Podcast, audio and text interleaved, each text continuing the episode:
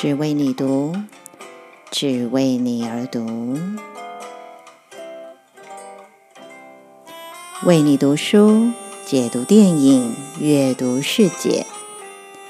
只为你读是你的床边故事，晨间小语，更是你的精神食粮。只为你读，Just for you。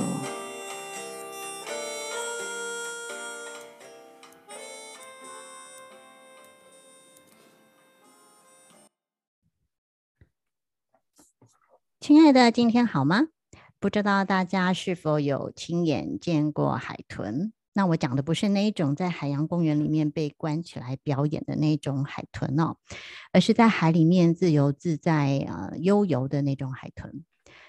说起来很惭愧哦，我第一次见到海里面自由那个游泳的海豚哦，竟然是在墨西哥湾一个很原始的自然保留区。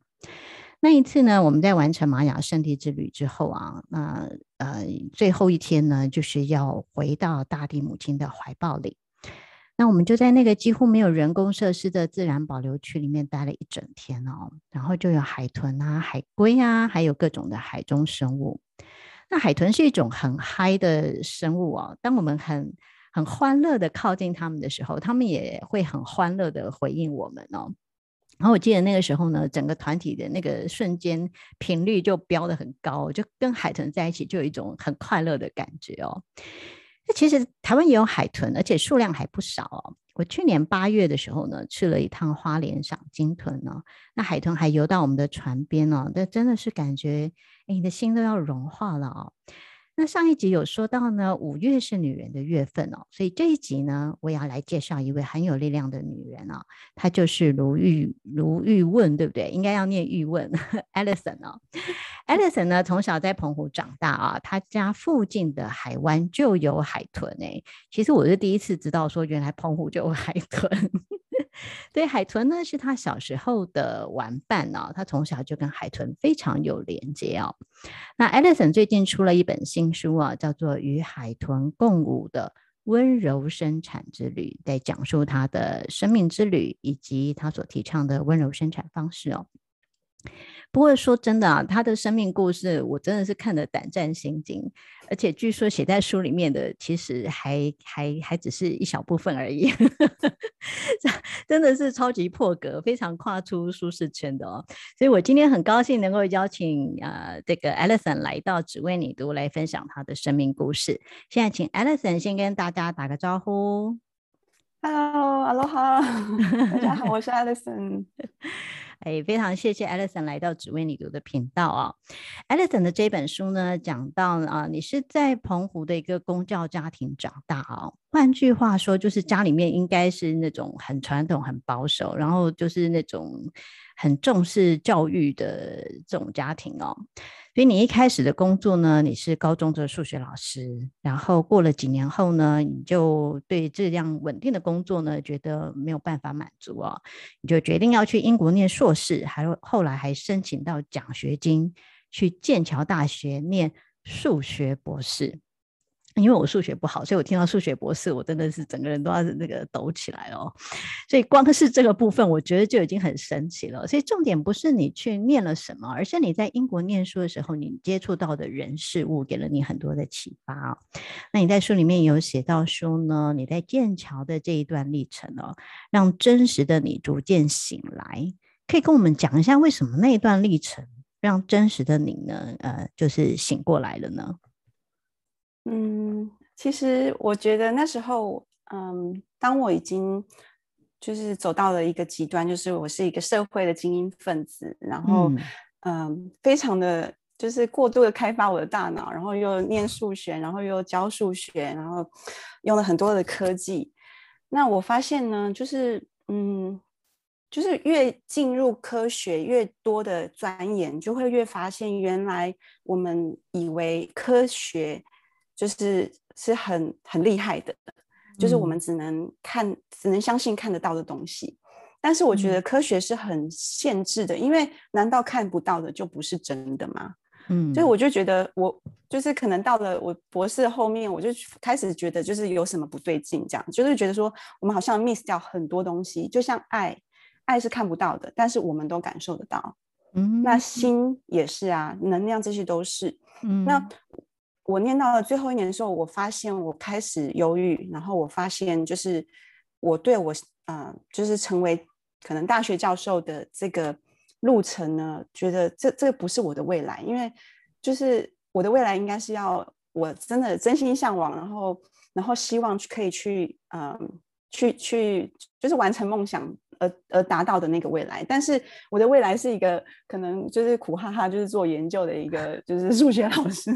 然后我就觉得哎，这好像有点不太对，嗯，然后。我觉得可能是因为我的心不快乐，然后我那时候的能量很低。虽然我有了物质，我虽然有了很稳定的工作跟金钱，有了名誉，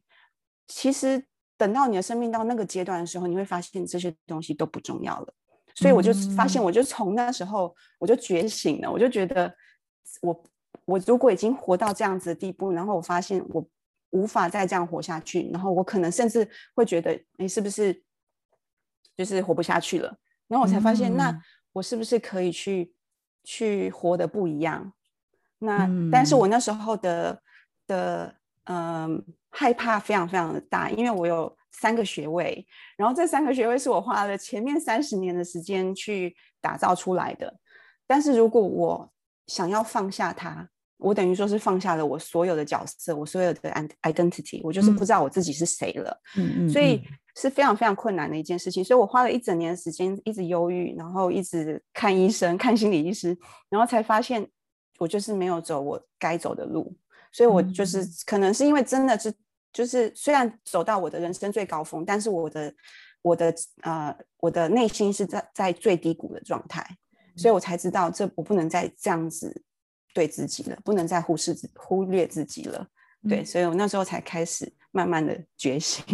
才发现哦，我我可能要来看看，我真正的来到这个世界上是要来做什么的。我觉得这真的是一个蛮不容易的过程，因为我我自己也算是有走过一个类似这样，但是我我可能没有像你这么快就醒到，嗯，就是决定说，哎，你要走一个不一样的人生哦。我觉得我那时候只做了一个决定，就是我离开我的银行这样子。我至于要做什么呢？其实我我并不清楚，我并不知道哦。可是你在书里面讲到的是，其实你那个时候，其实你你就问你自己说：“哎，你要做什么？”然后你就说你想要创办一个能够为世界带来正向改变的人类学校哦。所以你其实很清楚的有这个，这个应该算是一个讯息吗？或者是一个心中的声音哦？就是你知道说你要做一个这样子的事情哦。然后就在这个时候，就有一个很重要的人，也就是你，你那时候的伴侣，他就出现了。那我我觉得这个其实这一段呃，算是呃爱情故事吧。对，我觉得是蛮惊心动魄的，因为我在书里面看到你描述的那种哇，两个人的争吵，两个人的热恋，然后那种种的这个过程，包括后来呃要生产的这种种的这些。我觉得真的是好不容易，我那时候看就觉得，哇，这这也是太心惊胆战了这样。但是我我觉得也也是因为这样的一个过程，你好像也也开始体悟到所谓的爱自己的重要性哦。所以我觉得就某方面来说，好像要感谢你的伴侣，他就是这么的与众不同哦。然后你也有足够的智慧跟决心去看见那些冲突背后的礼物。那我我我觉得说有很多女性其实都在关系里面受苦哦。那呃，可否从你自己的经验里面来给呃关系中的女人们一些建议呢？尤其是如果男人又是那种不是乖乖听话的那种。对，可能我是自由灵魂，所以我。太快乖听话的，我反而不要。所以你吸引到的就会是那种自由的灵魂，有可能。对，其实我觉得可能是那时候我有一个发想，就是我想要，因为我其实对很正式的一般的教育有蛮多的憎恨，因为我觉得大家都是在被逼到，就是。其实我们的公教家庭就是这样，小时候什么事情都不用做，你就是念书、念书、念书，然后就是一直被逼着念书，对，然后要不然就是去补习班啊、才艺班这样子，所以就是从小就是一直被逼，然后一直都是不是真的发自内心是想要学习，或者是想要做事情，嗯、或者然后一直到长大也是，哎，也不是做想要做的事情，但是为了钱那就做，所以发现就是一直在背叛自己。嗯、但是我等等到我真的就是解放自己的时候，我就想说，那如果我真的要，我要什么样的人生，我要什么样的呃伴侣？所以我那时候发想，就等于下向宇宙下了一个订单，就是我想要有一个伴侣是可以呃支持我的这些呃。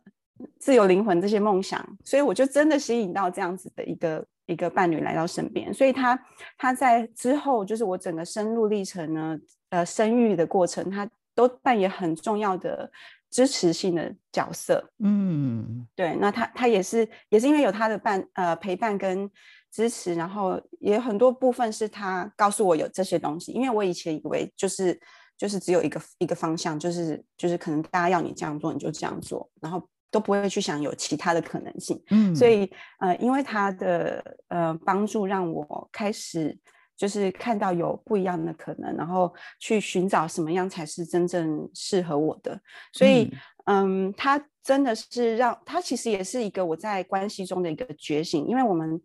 其实我们这个社会蛮压抑情感的，就是我们的感呃感受，其实常常都是压在心里，然后最后就会变成失去了感觉。然后跟他在一起的时候，他都很鼓励我要讲出我的感受啊，然后多多沟通。嗯。所以我发现我有活起来的感觉，我有活下去的力量。所以呢，我发现在这个关系中呢，他真正他虽然说很多挑战，因为我有很多限制，很多很多的恐惧啊，或者是。嗯，担心。那他就是一直在挑战我，去看到这些东西，觉察，然后呢，去帮我跨越。所以他真正嗯，嗯，就是带来我很多的是，他帮助我去展现更好的自己，更有力量的自己。嗯、所以我觉得，可能我如果想要给关系中的女人有一些建议的话呢，我可能就是去呃，会去鼓励看到关系中是不是有呃，对方是有支持你在能够看到自己的最好的那一面。然后能不能去展现那个、嗯、那个、那个，嗯，比如说是勇敢的自己啊，或者是有力量或有自信的那个层面，嗯、而不是压抑你的力量，或者是压抑你的你的成就。所以，如果是这样子的关系，我就觉得会蛮蛮值得维持下去。嗯，但是如果你在关系中，你会发现你失去了自己，然后你听不到自己的声音，也讲不出自己的声音，忘了自己，那这时候呢，就是真的。是可以离开这个关系，因为我我觉得不管怎么样，我们在经历呃人生经历关系，就是最后会花会回来，就是一个一个很重要的课题，就是爱自己。所以嗯、呃，如果这个感这个关系是可以让你越来越能够看到自己爱自己的话呢，就是会是一个蛮值得再再经营下去的关系。这是我自己的一个、嗯、一个建议，这样子。嗯。对啊，因为我觉得，哎，关系真的是一个很复杂的一个，那怎么讲，也不是问题，但是很多人在关系当中都有最大的考验哦。对，然后我也看到说你在书里面在写的那些部分，我心里面就在想说，哇，都要生了还还有这么多的问题，那真的是太 困难了吧？对啊，所以但是。但是我有感觉到，是你在他呃，在这个伴侣关系里面，其实虽然他带给你很多挑战，但是他也带给你很多的支持。对，这个是一个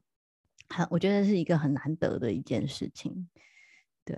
那这本书里面，我觉得其实主要有三个部分吧，哈。第一个好像是比较是你的生命历程，包括你从小到大到。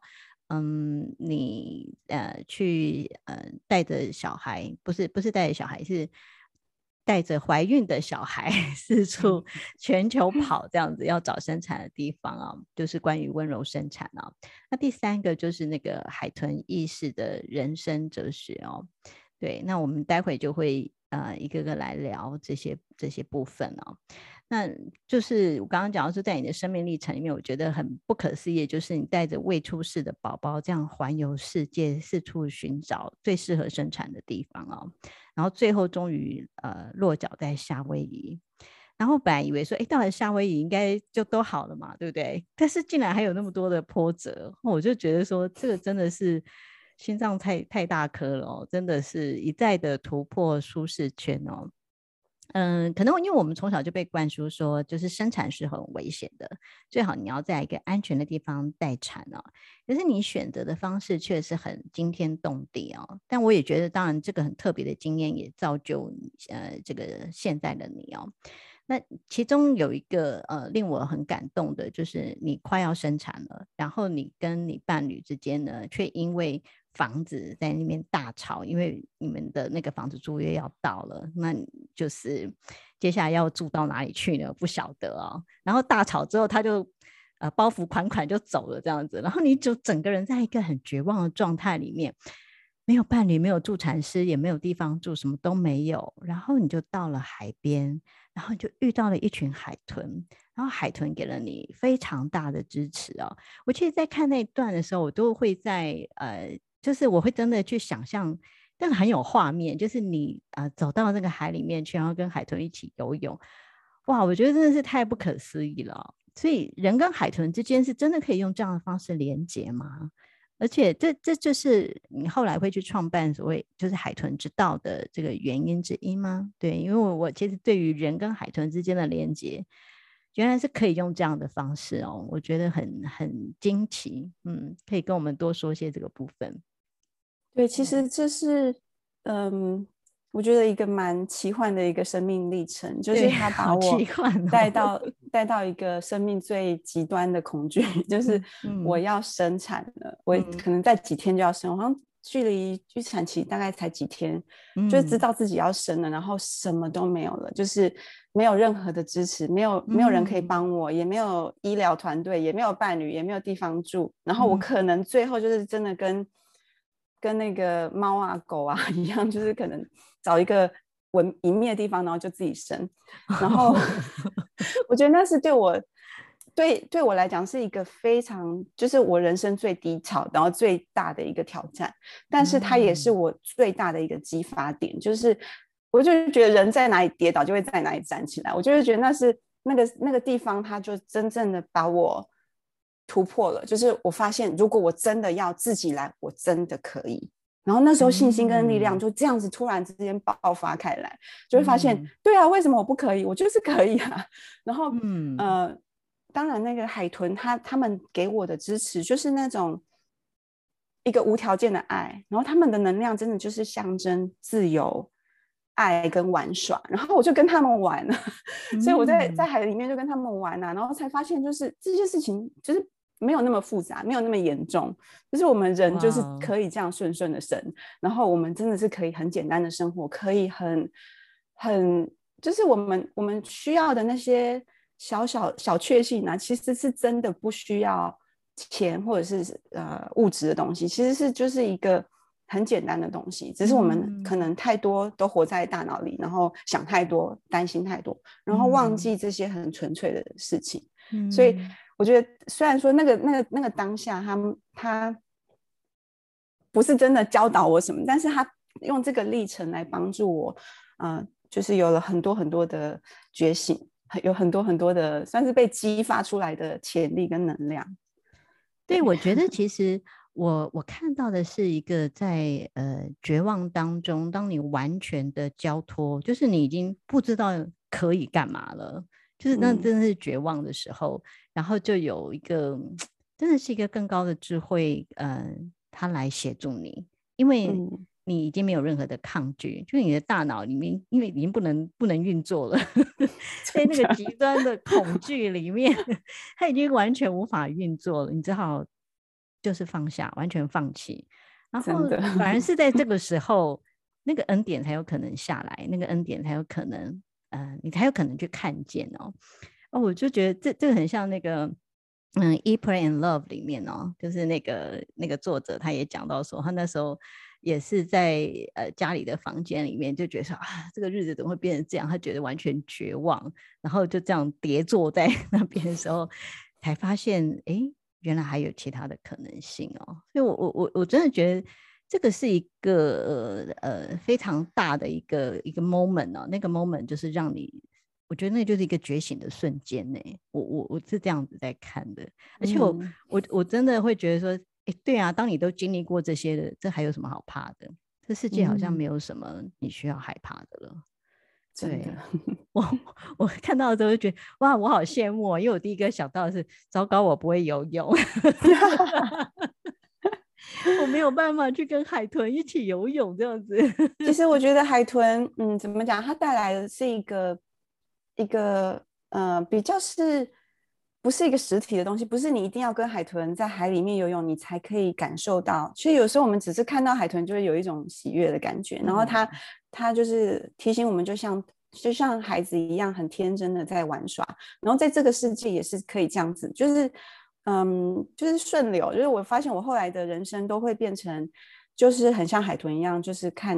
流流要流到哪，然后我就到哪。嗯、所以我后来也是因为这样子环游世界好几圈，然后一边工作一边旅行一边带小孩，然后创办这个海豚之道也是因为我觉得它是一个生命哲学，它就是一个生命的态度。对，然后就是他们教导我最大的三个就是 love, trust and surrender，就是爱，嗯、就是真的就是爱。然后其实一切都是爱。然后嗯、呃，信任也是很重要，因为我们已经嗯。被很多很多的制约，或者是呃呃怎么讲讯息呀、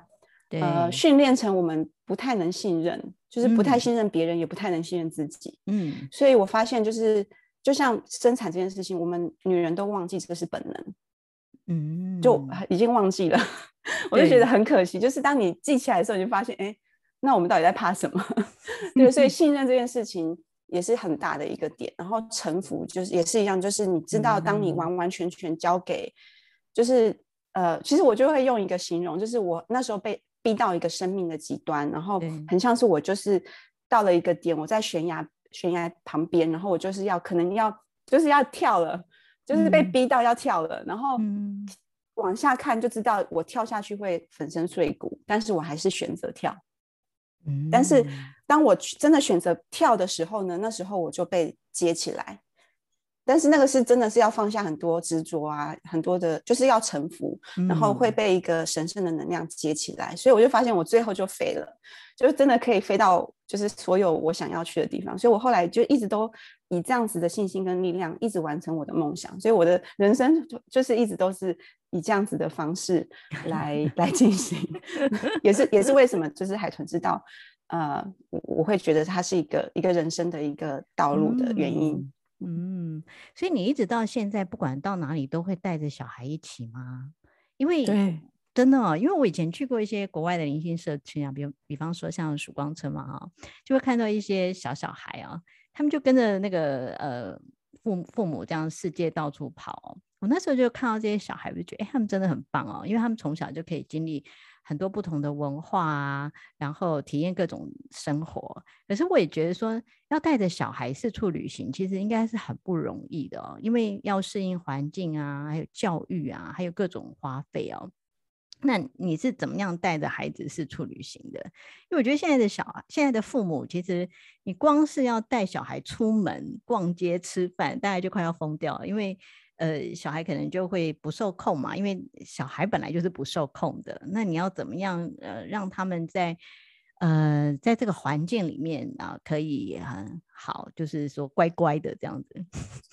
那很多人就会叫他们就看手机啊，看节目啊，这样子啊。所以呃，你你觉得嗯，以你自己来说，你是怎么样一边工作旅行，然后一边又要照顾小孩呢？因为我觉得这真的是很不容易的事情。嗯。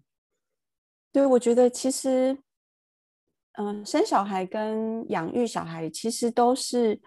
都是一样的道理，就是就是顺应自然。就是我觉得我们现在的人的生活模式已经不太自然了，嗯、所以就变成我们要把小孩关在关在一个空间里面，然后给他玩具，然后或者是给他三 C，然后就是要他乖乖的。可是，就是小孩子本来天性就是要玩乐，然后他如果是在一个很大自然的环境里面，他是可以。可以很自由的探索，然后你也不用担心他会他会破坏或者是大吵大闹，因为就是在那样子的环境下，他就他他能破坏什么？那些石头、那些木头，或者是他他破坏了也没有关系。但是我们就是太、嗯、怎么讲？太想要过度保护，然后嗯、呃，想要他们就是乖乖的，所以变成我们把他们制约成一。就是可能是很乖，但是跟也是很压抑的小孩。那我发现，就是我自己啊、也是因为这样子，在很多国家啊、呃、旅居，然后工作，我发现呢，嗯，我的理念会变成就是世界教育，就是 world schooling，就是这个世界其实就是小孩子的学习的地方，嗯、所有的人事物都会带来很多的启发跟学习。然后呢，呃，也有海豚，就是海豚育儿的模式，就是我们就是，嗯，我们没有特地设定一定要怎么生活，或者是一定要做什么事情，但是我我就是我的我的角色是。我就是要活出真正的自己，然后我要去以身作则，嗯、所以我做所有的事情都是发自内心，然后主要是让，就是那个理念，就是如果妈妈是快乐的，那宝宝就会快乐的。嗯、那如果你是真正快乐的在做你的事情，就像我呃那时候是喜欢画画，因为我之前学过七年的艺术，然后可能之后是呃家人说啊学学艺术不能呃就是会饿死，所以要要要走科学啊，然后就学了数学，那。等到我真的回到自己的内心的时候，我发现，哎，我还是很喜欢艺术这一块，所以我就画画，然后我就带着小孩去去亚马逊河，就是去拜师学艺，然后、哦、然后去一个 artist retreat，然后就带着他去画画，然后他就跟一一群画家在一起画画，然后我们一起办画展，然后孩子就可以感觉到妈妈在真心的活自己，就做自己想做的事情，然后他就可以感受到那个快乐的能量。然后他也会觉得哇，以后我也要这样子，我我我也我也想要做出我就是做我自己想做的事情。然后这些东西其实是物质无法取代的，因为我们常会觉得说，呃，我们可能给小孩物质，然后就是你一直买一直买，然后呃买一堆玩具啊，买一堆他想要的东西就可以满足他。可是可是这些能量的东西是无法用物质来满足的。对，那其实我们越给孩子很多物质上的东西，其实只会让孩子在物质的世界沉沦，他会上瘾，他会。爱吃很多，比如说那呃好吃的东西，但是又不健康。然后呃玩电动玩具啊，玩游戏啊，其实这这都会是一个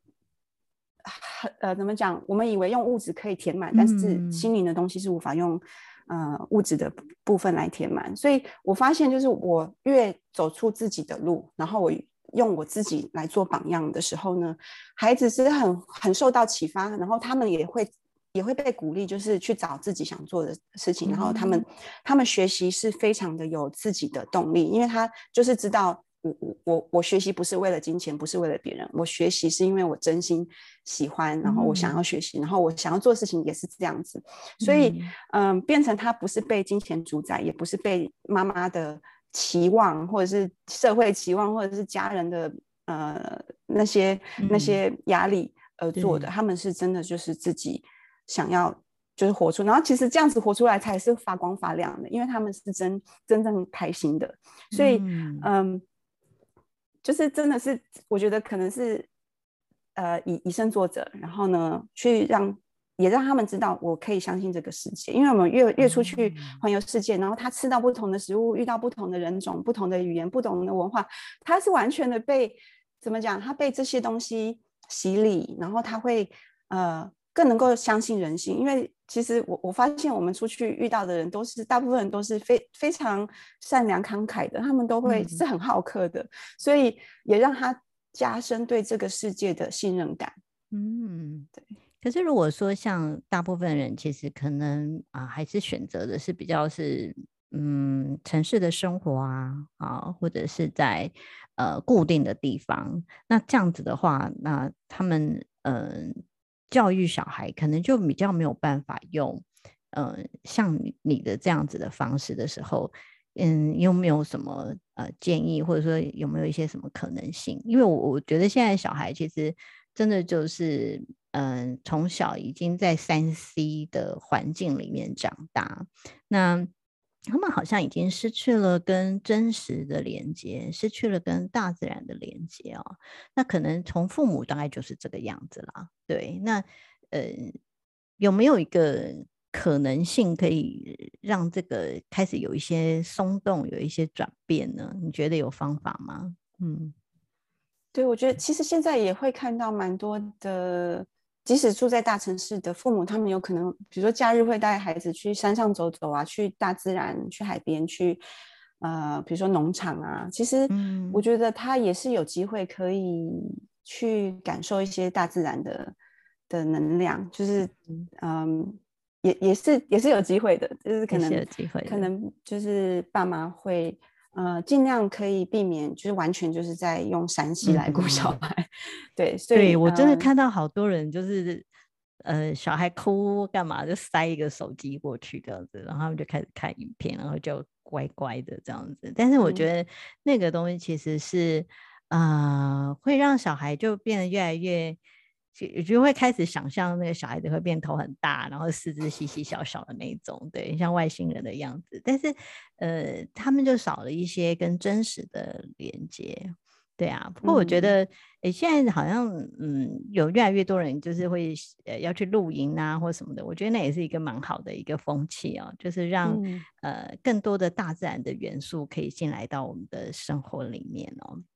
对，其实现在蛮多社团的，然后也有很多。其实我觉得，只要是爸妈他们自己有一些，呃，个人的兴趣啊、嗜好啊，然后就是带着带着孩子一起去感受。也许孩子没有、嗯、不会，呃，有共同嗜好，但是就是去感受一些，呃，就是有机会可以接受到的，呃，不同的人事物跟不同的能量，那那都会是对孩子很好的。嗯，好，那我们现在先休息一下，待会再继续我们的访问。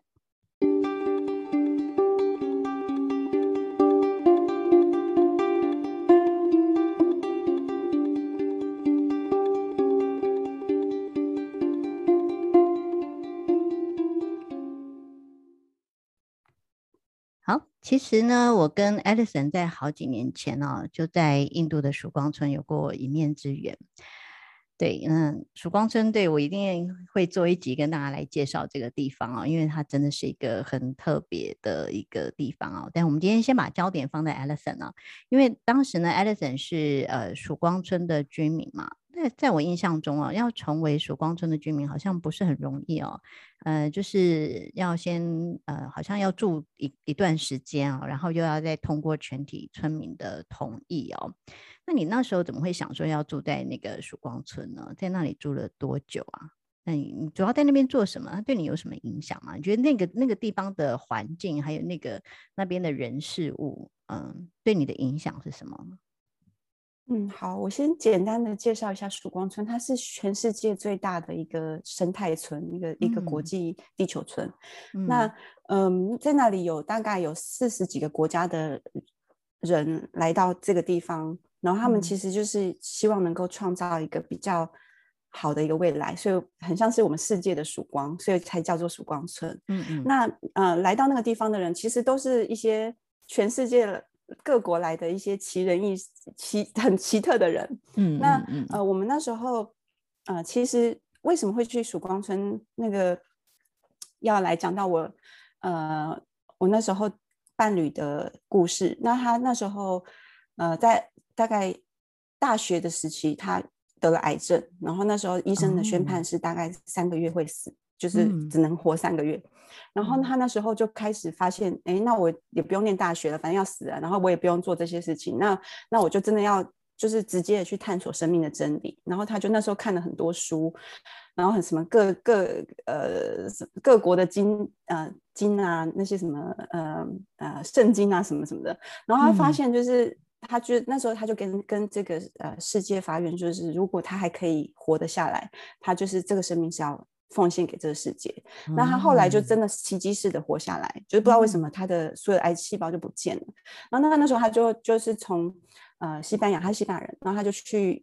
呃他就发想要去印度朝圣，所以他那时候就是走、嗯、呃过着这个呃呃没有搭飞机，就是呃像是取经这样，就是就是过着马路这样子走路过去的、啊呃，不是走路，就是可能搭车啊什么这样，就是一路过去印度。那他到了印度的时候，那他就是。呃，到了曙光村，嗯，然后呃，他就在曙光村住了一两年。然后他那时候发现，就是这边的人非常奇特，嗯、就是过着的生活是完全的没有任何的金钱，就是大家是以物易物，然后大家是一个大家庭这样子的模式。嗯、然后小孩子是非常非常快乐的，所以他那时候就发现，嗯、就是他那时候自己也发愿说，如果我有一天有小孩，我一定要带小孩来这边，我希望小孩可以在这边这样子的环境长大。嗯，所以我那时候有小孩的时候呢，他就一直跟我说曙光村要去印度，然后我一直想听到印度我就很害怕，我就觉得 印度好可怕，我我为什么要去第三世界国家？然后因为我们新闻一直讲那印度有很多不好的新闻，所以我们就觉得我就一直抗拒他，然后一直到了呃，我们已经在尼泊尔办校办学校，然后那时候遇到大地震，然后那时候本来我们有工作签，可是。帮我们办工作签的的那个代办，他就在地震中不见了，哦、所以我们的签证就完全不见。所以我们在呃尼泊尔，其实那时候已经住了一年，然后创校，然后已经创校，学校都弄好了，就是都已经开始营业三三个月了，然后突然之间就没有、嗯、没有签证，然后我们就必须要离开。所以我们那个时候就想说，那第一个念头就是，那就可以直接去印度，因为尼尼泊尔就在印度上面嘛，嗯、所以我们就直接搭了车就到了印度。然后到了印度，我们就跟嗯，就是我老公就一直念着曙光村，然后说一定要去曙光村。然后我就说 好，我还是想要，其实我那时候是想要去西班牙定居。然后我就说，那去西班牙之前，我们就先去印度住个两个礼拜好了。然后我那时候只是想说，就是完成他的心愿，让他可以去印度这样子。然后我一到了曙光村之后，两个礼拜我就决定我要我要住下来，因为在那边实在是就是呃。就对我来讲是一个很很怎么讲一个仙境，就是大家都是可以看到大家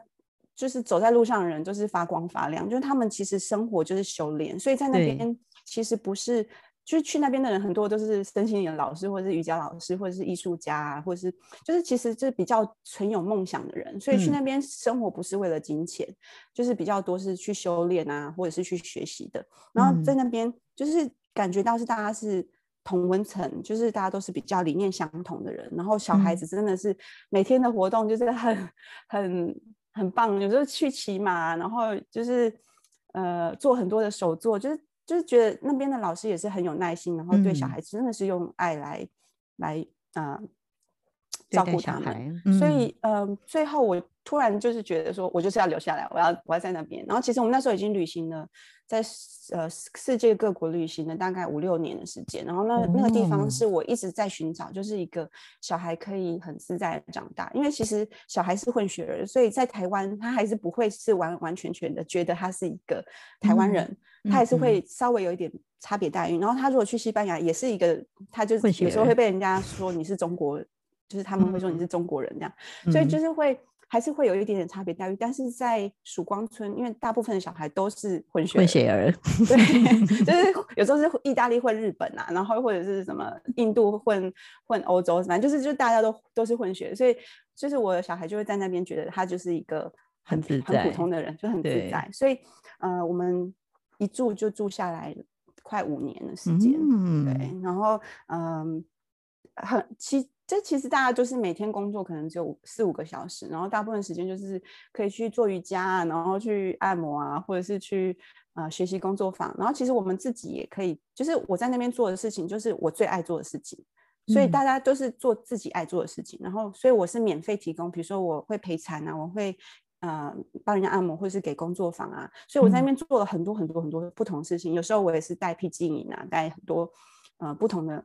嗯，课程或者是反正就是就是做了很多很多各式各样的事情，嗯，然后嗯，就是呃，我也可以免免费的学这些东西，所以就、哦、就是，但那在那边我们没有太多金钱交易，然后也不可能存到钱，嗯、因为你就是生活就是很简单，然后就是够用，但是心灵、嗯、心灵上是很很富足的，对，嗯、然后有很多很多很多就是世界各国来的，然后就就是会学到很多东西。所以，嗯，是一个蛮蛮特别的一个地方。我觉得我们可以 做一集，就是有关曙光村。对呀、啊，哎、欸，我我其实是因为自己也去过曙光村好几次哦，然后真的非常喜欢那里哦。那那边当然可能后来后来应该就是也比较多人知道了，所以它可能也有一些比较观光化的行程，但是它事实上还是很多本质上是。嗯，它很核心的那个部分哦，是都一直在的，所以嗯，也希望以后解封之后呢，再再去曙光村哦，对啊，到时候再嗯，嗯，对。对，对，很多很多可能性，对对、嗯、对，应该明年会会再过去，对，已经有人说要说要希望可以带团过去，所以也许可以合作。可以哦，可以哦。那个有兴趣的听众朋友们，呃，可以在到时候可以留言，这样说，欸、你要来加一这样。好啊，那我们聊完曙光车哦，我们再回到书里面有讲到的这个温柔生产哦。对啊，因为呃，其实呃生讲到生产这一块，其实我是蛮陌生的，因为我自己没有小孩哦，所以我我我印象中我会觉得生产就是那种，因为可能看电影啊、电视啊，都是讲的他们大家演的，大家都是那种难产的嘛，所以你就会觉得哇塞，生产太可怕了吧，就是呼天抢地啊，然后很惨很惨这样子啊，然后也听到很多的。呃，朋友会讲说自己生产的过程啊，有有那种就是全包式的，就是痛也痛了，然后呃，可能一痛就痛二十几个小时，然后最后还是要剖腹，哦，我就听着就这个实在太惨了嘛，对不对？然后就会觉得，呃，如果能够有温柔生产这样的方式，那真的是非常特别哦。那呃，这几天刚好就是也有一个新闻呢，就是呃。黄子佼的那个另一半孟耿如哦，我刚刚还跟 我刚刚还跟 Alison 确认一下，你知道孟耿如是谁吗？因为他都在国外，所以他可能不知道孟耿如是谁哦。他说黄子佼有听过，说嗯 OK OK，啊就是孟耿如他在核核心医院，他是用水中生产的方式哦，生下他的第一胎嘛。然后他就讲到说，从用力到生出来，只有花了十八分钟的时间呢、哦。他就觉得说，哇，如果这个生产方式可以这样子的话，那真的是对很多人来讲，应该就不会觉得那么恐惧哦。那那书的这个，我我刚刚前面有讲书有，其实是三大部分。那其实这个第二个部分就是在讲温柔生产哦，而且其实呃这本书讲这个温柔生产是讲的，我觉得相当细的，就是把很多很实用的一些东西都有放在里面哦。那我是觉得，如果是想当妈妈的，都一定要看。那如果是先生，也应该要来看这个部分哦。不过我在想说，像这样的生产方式，在台湾的接受度会高吗？因为在费用上面，它它会比在医院生产来的贵吗？像这种温柔生产的方式，嗯嗯，我觉得这个要要恭喜一下台湾人，因为台湾其实在亚洲是算是。最先进的国家，那这个部分呢，我们是有健保给付的，对，所以其实，呃，我我我就记得我那时候在呃二零二零年七月的时候，在台湾生下我第二个女儿，那她，嗯，我我我是请助产师来到家中，嗯，呃，健保有给付，然后。将近三万块，然后我自己自费的项目，那、嗯、是因为刚好是凌晨四点多请助产师来家里，然后五点二十八分把小孩生下来。嗯、那嗯、呃，可能就是有一些自费项目，所以我花了差不多大概不到一万块，那边那个一万块左右。然后生完之后又有两万块生育津贴，所以其实我是赚钱的。对，然后后来又每个月也有补助这样子，所以我觉得台湾其实生小孩算是。蛮不花，可以不花钱，就是可以真的不用花到什么钱。但是我觉得唯一一点比较、嗯、比较困难的是，因为台湾人真的是比较依赖医疗的，嗯、所以大家还是会比较害怕，也还是可能对未知，就是你不知道这是什么嘛，所以你就会觉得很害怕。嗯、而且我们可能听到的生产的故事都是蛮负面的，很痛啊，嗯、很危险啊，然后就是就是可能我。听到都是觉得是对母体的破坏，可是事实上呢，它它完全其实也也在一些我书里有提到，在一些不同的文化，他们。会把生产看成是很神圣的，而且它不但不是对母体的破坏，它是带来礼物、带来修复，然后甚至会激发潜能的。嗯、所以，嗯、呃，我觉得这也是不同的文化、不同的观点。那我们台湾目前的文化还是对生产是非常恐惧，所以觉得一定要用医疗来帮助。但是，嗯，对，其实。这也是我的学习，就是完全不是这样子。我们真的可以，只要是健康的妈妈宝宝，都可以完，就是完完全全顺产，就不用你不用做什么事情，就可以生了这样子。真的、哦，对，只是说要这个很很打破，很打破我们一般的这种呃想法，就是会觉得，哎，生小孩怎么可能可以嗯这么这么顺利，或者说，哎，可以这么是。不，因为总总会觉得生小孩是一种哇超级大的一个巨变，这种感觉是一个非常大的挑战。但是我觉得，我我听你在讲的时候，就觉得哇，生小孩是一个好喜悦、好开心、好很，而且它可以是顺利而且很温柔的方式。这个，嗯，有有兴趣的朋友真的要呃。买这本书回去看了，因为呃，我觉得 Alison 在这本书里面有很大的一个部分，其实在讲这个温柔生产的很实际面的这个部分哦，甚至于好像里面有一些呃，就是台湾可以帮忙呃做这种温柔生产的相关的人，就是一些资源是可以找到的嘛，对不对？对，嗯、我们台湾其实我十一年前大啊、呃、在怀大女儿的时候。在台湾那时候是找不到，几乎找不到助产师，因为那时候已经快要消失了。这、嗯、是一个呃，那时候这个行业已经好像消失了九年，然后之后才因为有有一些抗争才出来。嗯、所以呃，本来是十几年前是没有的。嗯、那我呃，我觉得还蛮感谢，就是我们台湾还是有蛮多，就是愿意支持这样子的顺势啊，自然的生产。然后其实这个生产是。呃，可以让女性找到自己的力量，然后不是完完全全就是逃避它，然后用医疗或者是科技来麻痹它，是真的是、嗯、是这是去去提炼自己的一个一个模式。但是很多人因为不知道这些讯息，所以错失了这些良机，这样、嗯、我觉得蛮可惜的。但是真的是我们有这样子的讯息跟这样子的资源，我们真的可以好好利用。嗯，而且这是专属女人专属的。只有女人才有这样子的机会，这样真的。那你觉得以以这样的方式出生的小孩啊，从你自己的经验来看，跟在医院出生的小孩有什么不同？会不会很不一样？嗯，真的很不一样。其实我现在观察到，就是这些、嗯、这些小孩呢，因为他是从呃一个比较爱跟信任的氛围里面被生下来的，所以他生出来对世界的第一个。黄金时刻的观感是，哎，这个世界是很喜悦的，是很和平的，是充满爱的。他用这样很温柔的方式来被迎接，所以呢，他可以反映在他的人格特质上。他呃，其实我们会说他在大大脑的边缘系统，呃，就是列列印下来一个叫 limbic imprint，就是他在他他会在我们出生的时候第一个世界的印象，造成你对世界的观感的第一个印象。呃，形成的掠印，那他如果这个掠印是一个很正向、很和平的，他对这个世界、嗯、对他的周围的人事物，他会充满信任，他会充满就是爱跟和平。所以他们这种人出来其实是人缘很好的，因为就是他不会造成太多的冲突或纷争。他们就是都是很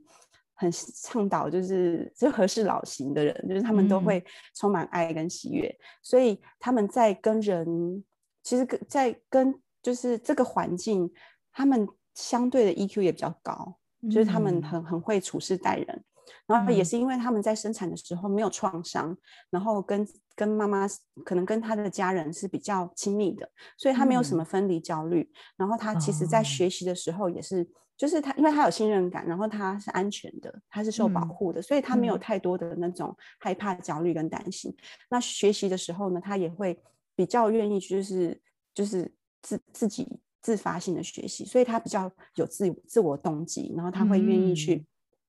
去去去探索世界，然后去学习，然后也因为这样子，他们通常在之后的呃比较呃表现啊各方面，他会比较有那个 high performance，、嗯、他会比较是、嗯、表现的比较好、呃、表现好的一些，嗯、对，所以其实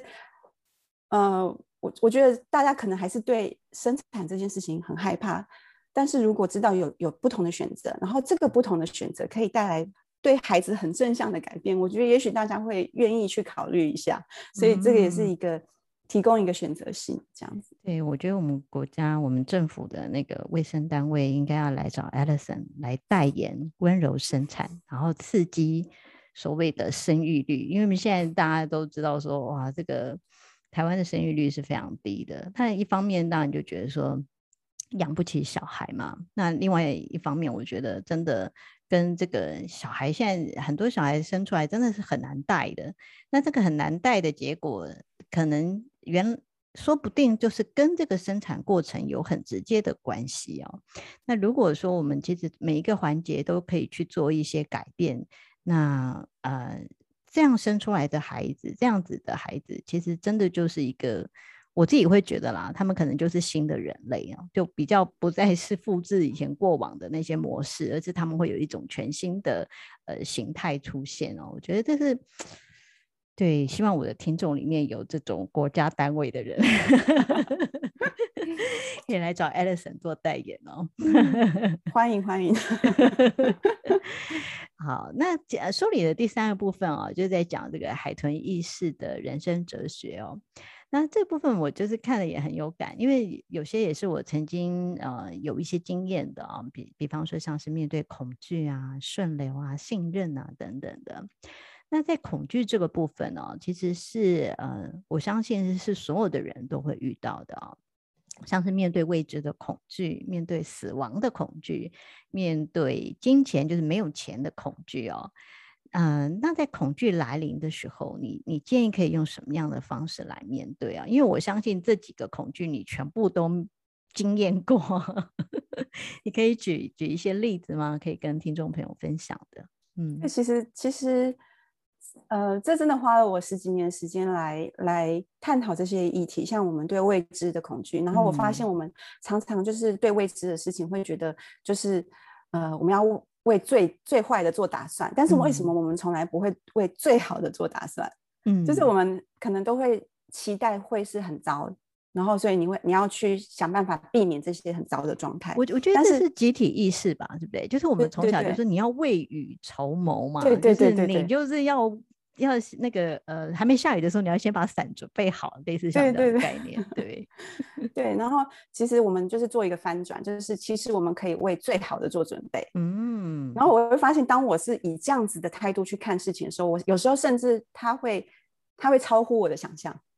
像我有时候出去旅行，嗯、然后我会遇到很很特殊的人是。我遇到在夏威夷遇到亿万富翁，他是欧妈妈的好朋友，嗯、然后他给我豪宅让我住，然后住、嗯、住随便要你住多久。所以其实就是你会发现人人生会有很多很奇妙的、很魔幻的一些事情发生。就是当你就是让自己的好奇心跟自己的发想可以可以梦想伟大的时候，嗯，就是反而会有很多。意想不到的事情发生。当你不是在期待最早的时候，嗯、然后像呃生死的议题也是很很很强烈的，因为我们对生命要诞生，还有对呃生命要结束，其实都是处于蛮害怕的状态。嗯、但是其实这些都是呃很重要的人生的能量的转折转换点，然后它也是很就是我觉得呃让我非常非常的着迷的，就是他他会。激发很多东西，所以当我们愿意去面对它的时候，嗯、呃，会有很多意想不到的事情。嗯，所以其实我像我自己面对恐惧，呃，当我觉得有点恐惧的时候，我就会就是会去去听到自己的声音，就是我对这件事情有点害怕或担心，然后真的去跟自己对话，然后有呃会写下自己的担忧，然后去检视，哎，为什么会害怕？呃，我害怕的点是什么？然后这个。呃，背后的到底是有什么样的故事或什么样的呃原因？然后我会去探讨，会去处理。然后有些可以真的去处理掉的，嗯、我就把它处理掉。有时有时候是认知层面，可能我去看、去研究啊，或者是去去找资料，然后就哎发现这好像没什么事哈，那就那就不担心了。嗯。然后有时候是情绪上，可能是因为之前有有过类似的伤痛或者是创伤，然后会。是比较感情方面的，那这部分我也会用一些呃，像萨满的呼吸法，或者是呃做瑜伽，反正就是让自己去释放掉那些呃很强大的害怕或者是压抑卡很久的那些情绪，然后去把它释放掉、嗯、处理掉。然后其实你会发现这些恐惧呢，它它都是很虚无的一些害怕。他没有很多事实的根据，嗯、并不是说因为我妈妈遇到过这件事情，嗯、呃，她生产困难就代表我一定会生产困难，嗯，也不是说因为我我朋友发生过这件事情，我就会发生这件事情。我们常常会对号入座，嗯，但事实上别人的事情是别人的经历，我的我的呃我的人生是我自己可以去创造的，所以事实上呃了要了解这些恐惧，我们有时候是在无意识。状态之下呢，吸收进来，可能你听到这个故事，你就开始害怕，然后你可能以为就是这样，可事实上那不是事实。嗯，那我们就是要能够去去看清楚哪些是虚无的，它不是事实。然后你当你知道不是事实的时候，嗯，你就会放掉它，你就会你就会让它走。那当它离开你之后，你才有那个清晰度去看到真正的人生的啊、呃、面貌到底是怎么样，嗯、然后你想要过什么样的人生，所以很多的清晰度都是在于你愿意去处理这些害怕跟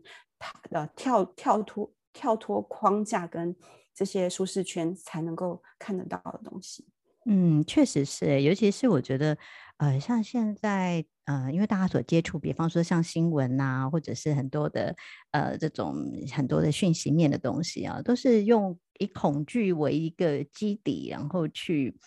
吸引你的眼球，然后你就会觉得说，哇，这世界好可怕哦，什么事情都会发生这样子，然后就很自然的自己也进入到那个恐惧的意识里面哦，所以，呃。真的要能够很清晰的，甚至于是你也可以说是很理性的方式去呃判，应该说是去明辨吧，嗯，去明辨什么是真实，什么是事实，然后什么其实只是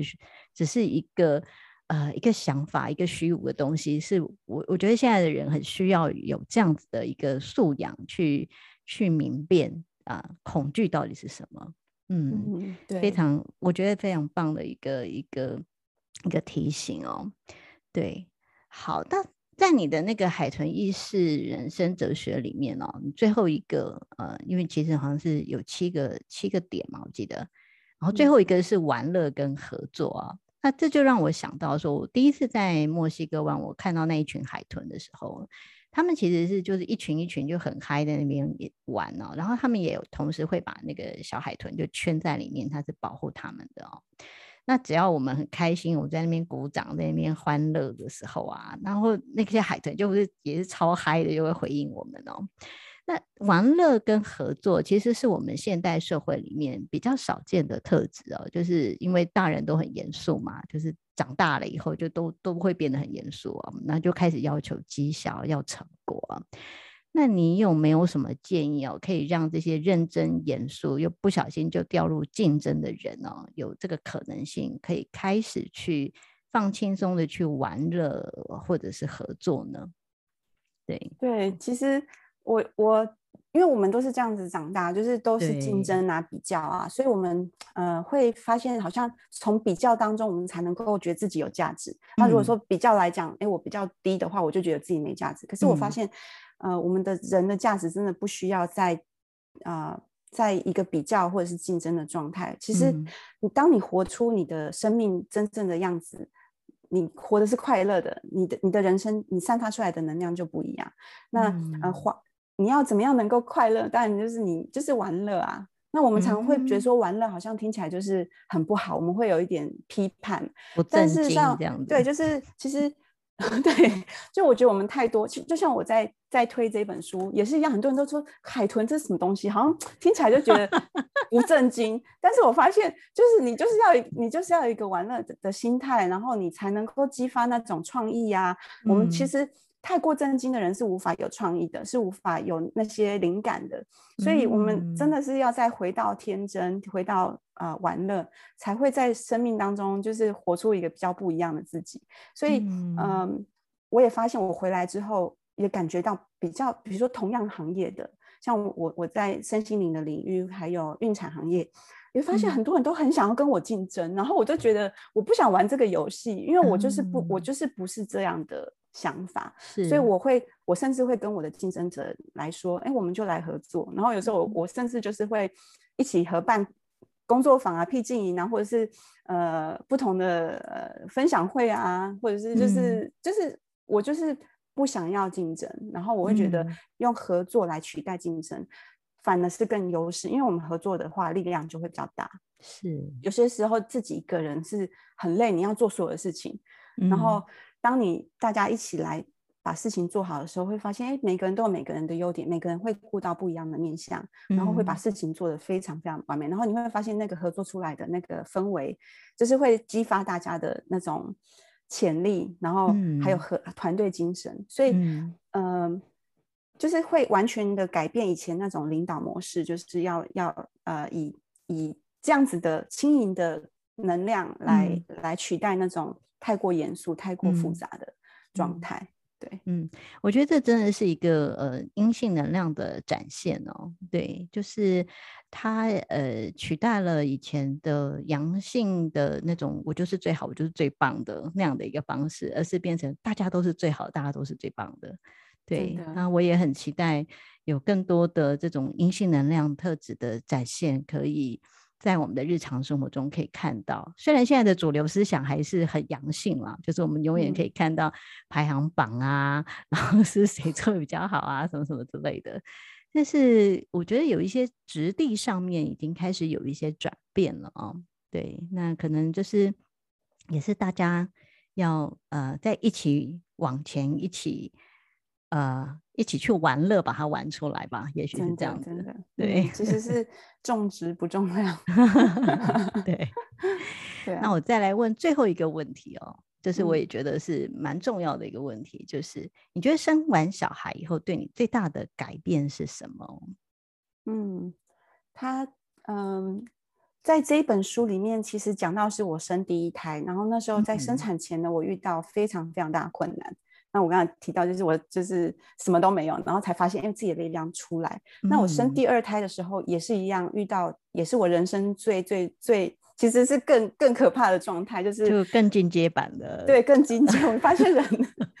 然后可是因为我有第一次的经验，所以我知道，就是我如果跌得越惨呢，我我其实我会就是会被激发的越越怎么讲，我会更、嗯、更往上冲这样。所以我就是有了这样的借鉴。然后我第二胎其实是。更更惨的状态就是失业、失婚，失 什么都失去了，失去 爸爸，失去女儿，就是失去了什么所有的一切。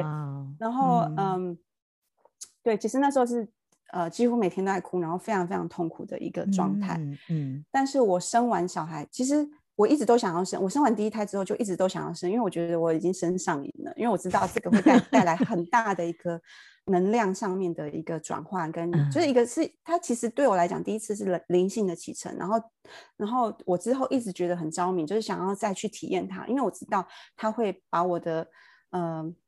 内在所有的力量提炼出来，所以我第二次发现，就是我更不会担心害怕的时候，哎，我真的生的很快，我一个多小时就生出来，就从开始到到结束才一个不到一个半小时。然后，而且你是自己生，对不对？对，我是自己生，自己把它接起来。当然是有助产师在旁边，他们他们有做一些安全上的把关，但是他们他们就看着我就是生，然后自己把把它抱起来。哇！所以其实也是很有力量，就是我自己接接接生了我自己的小孩这样子。哇！对，那那那过程是很美的，然后也非常非常就是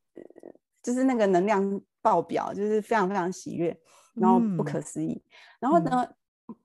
其实我觉得更更不可思议的是，就是我本来想说完蛋，我是一个人在台湾，然后其实我没有什么家人可以的帮助，因为我妈妈已经年纪蛮大了，然后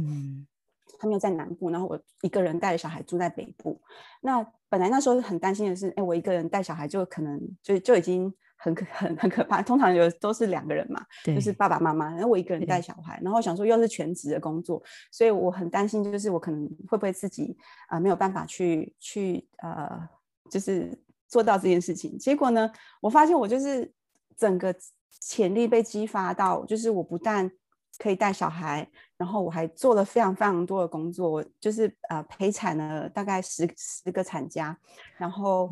一年哦，可能一年的时间，然后呢又办了将近十场的僻静营 跟工作坊，然后呢又出了一本新书，所以我就发现，就是我的灵感一直浮一直出现，然后很多的创意，然后很多的想要做的事情，然后我都可以完成，然后合作的人一直出现，然后我就会一直。一直就是觉得我在跟这个生命的能量共舞，然后就越越来越大这样子。对，所以我发现就是生产其实它不是像我们一般人认为，就是对母体的一个很大的破坏，嗯，就是我们会一直以为就是它是呃很痛啊，然后对对对我们的。呃，很多不好的影响。那其实我觉得它都是很负能量。嗯、那你如果是这样想，你可能就会这样经历。但是当你可以调整心态，你会发现你是迎接来一个小天使来到生命中，然后他就是就是在那边提醒你，你要快乐，你要欢乐。然后他就是一个 可爱到爆表的一个一个一个生物在你旁边。嗯、然后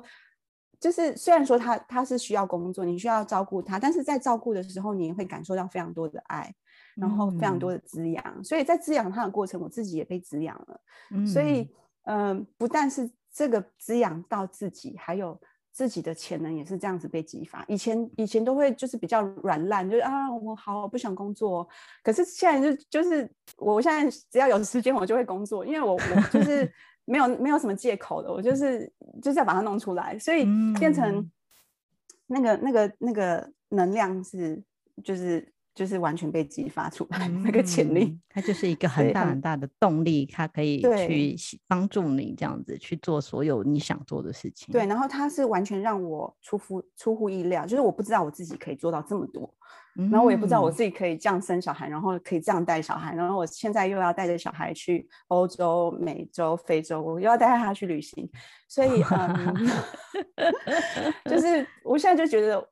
就是我就是。就是跟着直觉，然后顺着流，然后看要去哪里就去哪里，然后没有任何设限。哦、然后我觉得人生就是过的是这样子，比较自由派的的方式，这样子。所以我觉得这真的是一个啊、呃，就是没有设限的人生，这是一个很棒很棒的一件事情。因为我们现代人大概都会多多少少会给自己一些限制，比方说哦，年纪太大啦，体力不好啊，或者是我呃怎么呃家里面又有什么什么事情，所以我们就会给自己很多的限制啊。但是你你今天给我们看到的是，其实原来那些限制都可以不是限制，它可能还可以是一个呃动力啊。比方说像你说生完这个孩子，它其实是给你一个很大的一个助力，让你呃。可以去做呃很多你想要做的事情，然后你你竟然也都可以完成哦。对，我觉得嗯、呃，这是今天哇，我觉得非常非常呃非常棒的一个分享啊，就是拿回自己的力量，然后不让任何的呃生命的条件去限制你，然后你只要真的愿意的话，而且信任，然后顺流。对、嗯、我觉得很有很很有意思。非常谢谢哦，所以今天真的非常谢谢 Alison 来到只为你读的节目里面哦。如果你们觉得今天的节目内容很有收获呢，请记得按五星点赞，并且订阅或关注只为你读。